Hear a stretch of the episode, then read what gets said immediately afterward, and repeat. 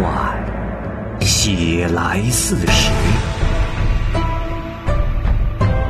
时有其人，传有其事。其人其事，指甲生香，时移世易，拍案称奇。欢迎收听《蚂蚁晒尔》系列节目之《白话唐宋传奇》，蚂蚁播讲。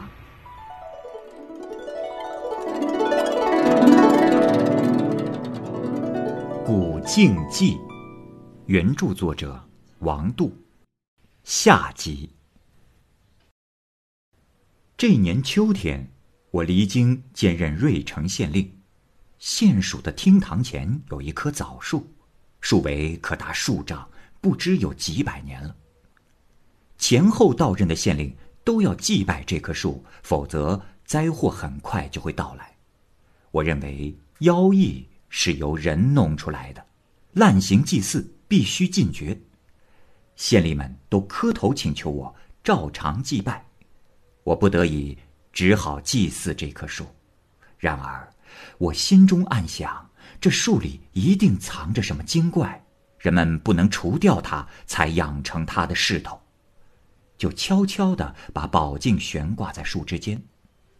当夜二更时分，听到厅堂前面有很响的声音，如同霹雳雷霆，就起来观望。只见风雨晦暗的景象缠绕着这棵树，电光闪烁，忽上忽下。到了天明。有一条大蛇，紫鳞赤尾，绿头白脚，额上有王字，身上有数处创伤，死在了树下。我就取下镜子收藏起来，命令县吏把蛇拿出去，到县门外面烧了，又叫人来挖树，发现这树心有个洞，通向地下，就逐渐的大了起来，有巨蛇盘踞过的痕迹。接着便把洞穴填埋起来，妖怪也就绝迹了。同年冬季，我以御史身份兼任瑞城令，掌管河北道，开官家粮仓，救济陕东。当时天下普遭饥荒，百姓中流行疾病，普陕之间疫病尤为的严重。有个河北人张龙居，是我手下的小官。他家主仆几十口人同时患上了疾病，我可怜他，派人送镜子去他家，叫龙居夜里拿镜子出来照。那些患病的人看见镜子，都惊奇的叫了起来，说看见龙居拿着一个月亮来照我们，光亮照到的地方，如同冰块放在身上，冷彻腹脏，当时热度就消退了，又过了一阵，病就全好了。我想这样做对镜子并无害处，却能帮助众人，就叫人秘密的带上镜子，到处去巡视，以解救百姓。那一天夜里，镜子在匣子中清脆的自动鸣响起来，声音传得很远，许久才停歇。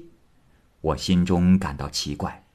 第二天早晨，龙居来对我说：“大人。”昨夜，小的做了个怪梦，呃，梦见了一个人，龙头蛇身，朱冠紫服，呃，他对小的说，呃，他是进京，名叫子珍，呃，曾对小的家有些恩惠，所以前来托我告诉您一声，呃，说是因百姓有罪孽，老天爷才让他们患病的，呃，不该。让他去违反天意救人，而且还说这病到了下个月就会自动痊愈。呃，不要再让他去救人了。你说奇不奇？我感叹镜子竟有如此灵异，因此记载下了这件事。疫病果然渐渐就痊愈了，如同进京托梦时说的一样。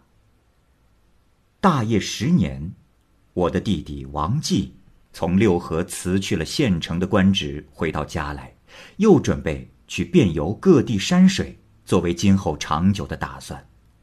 我劝阻他道：“这弟弟呀，如今天下将乱，盗贼遍地，你这是要去哪儿啊？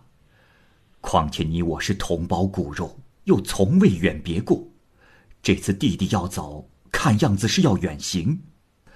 呃，从前有个尚子平，说是去游五岳，这一走就不知了去向。弟弟你若是追随了他的行迹，让做哥哥的我该怎么办呢？说着，我就流下了眼泪。王继说。哥哥莫要担心。小弟我心意已决，是绝不会留下来的。想哥哥也是通达之人，应该凡事都能体察的。孔子曾说过，一个人不可勉强改变他的志向。这人生百年，快得好比月影掠过一道缝隙，得意时就快乐，失意时就悲哀，哪有事事圆满的呢？这就是圣人的道理吧。我不得已，只好与弟弟告别。王继说：“哥哥，这次分别，我也有所求。呃，哥哥所珍重的那面镜子，不是尘世间的俗物。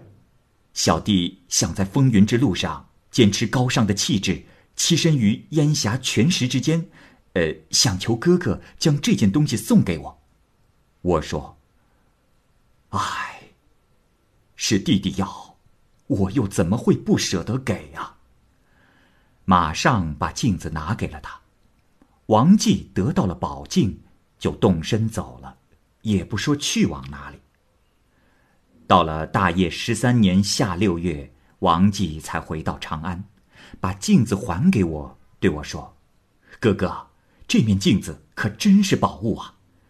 辞别兄长之后，我先游历了嵩山少室，下山过石桥。在玉潭坐了一阵，到了太阳西下，路遇一壁空陷的岩石，内有一个石堂，可容纳三五人，我就停下来在那里歇息。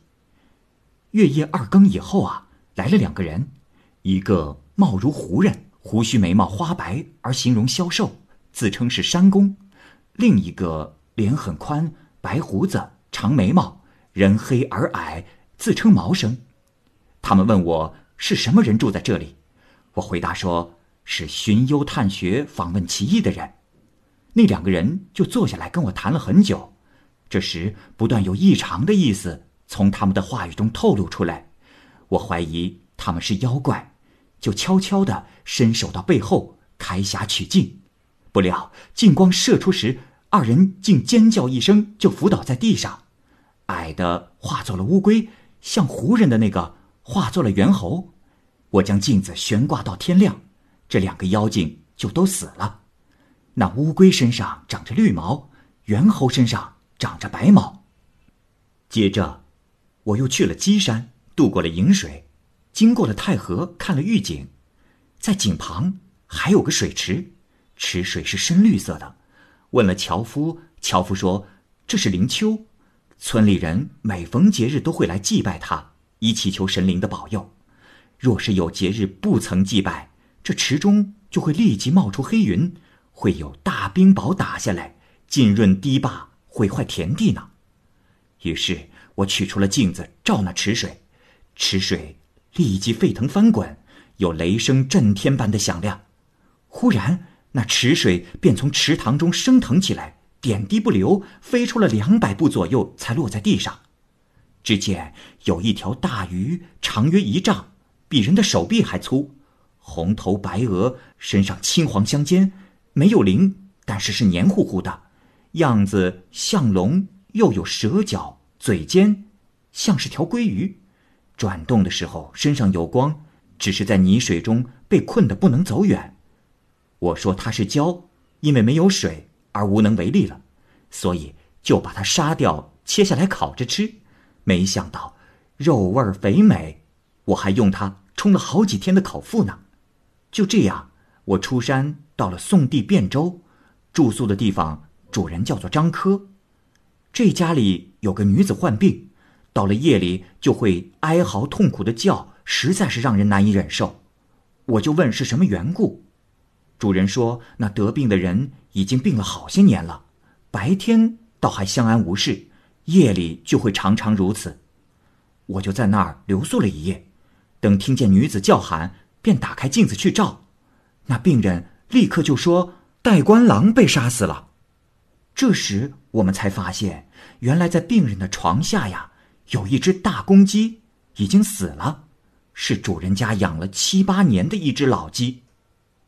后来又去游历了江南，要从广陵渡扬子江，那时乌云掩盖在水面上，黑风掀起了波涛，船夫大惊失色，担心船会沉没，我就带着镜子上船，朝江中照去几步远，那时江水。就变得明净通透，四处风停云敛，波涛也平息了，很快便渡过了长江天堑。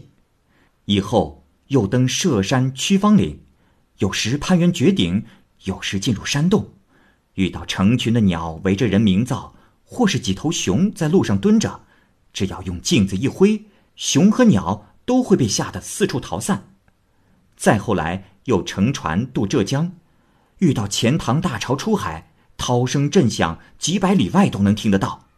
船夫说：“海涛就要接近了，不可以南渡。如果不赶紧回去，就要全部葬身鱼腹。”那时我又拿着镜子朝着江面照，波涛就不再前进，像云层那样直立了起来。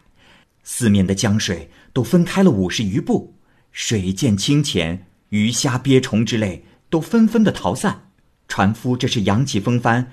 一直进入南面的水域，这时我们再回头看，身后波涛汹涌，浪头高达几十丈，正是我们刚才渡过的地方。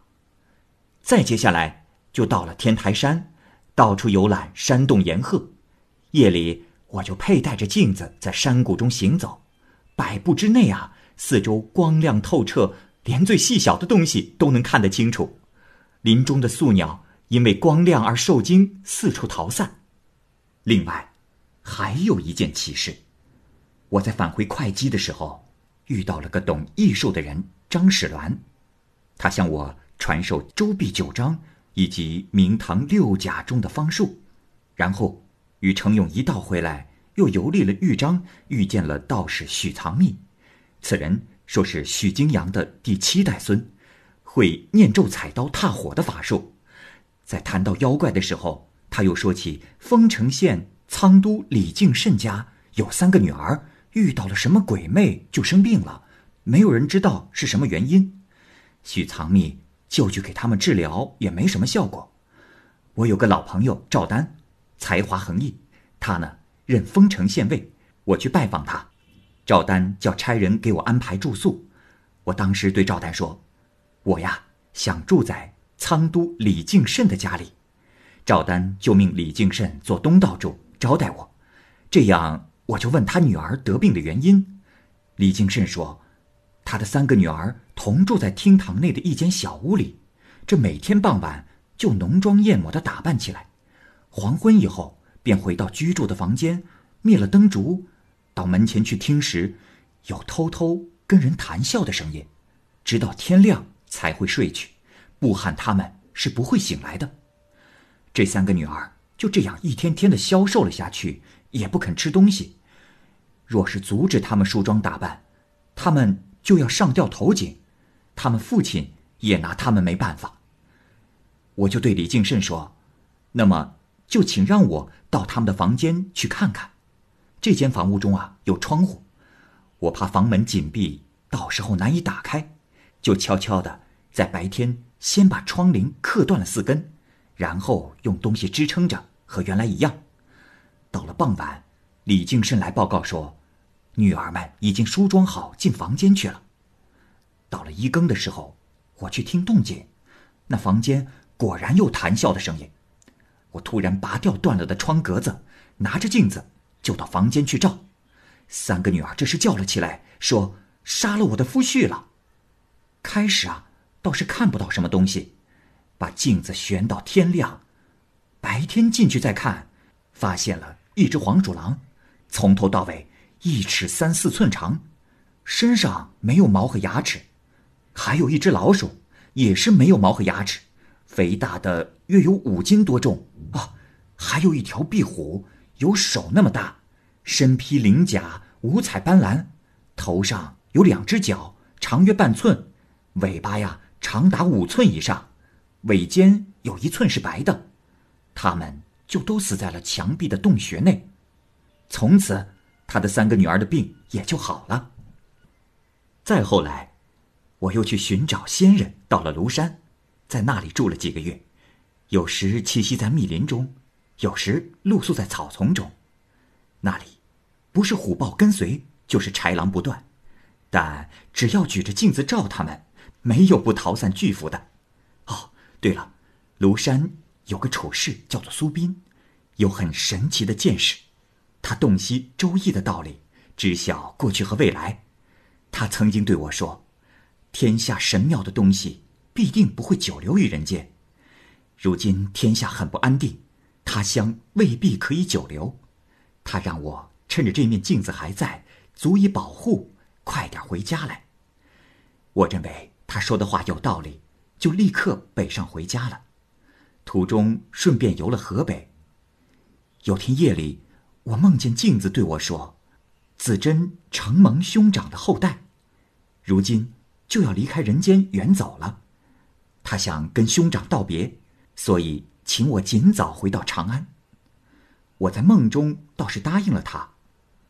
到了天明，独自回想这梦中的事情，心中恍惚不安，立刻就转向西边，走回长安的路了。啊，现在见到了兄长，我对子珍的承诺也算是完成了。呃，只是兄长啊。怕这灵物最终也不会久留啊。几个月之后，王继回河东去了。大业十三年七月十五日，匣中发出悲鸣之声，开始声音细而远，不久就渐渐变大，好像龙在咆哮，虎在吼叫，响了很久才停止。当我打开匣子再看时，宝镜。已经不见。了，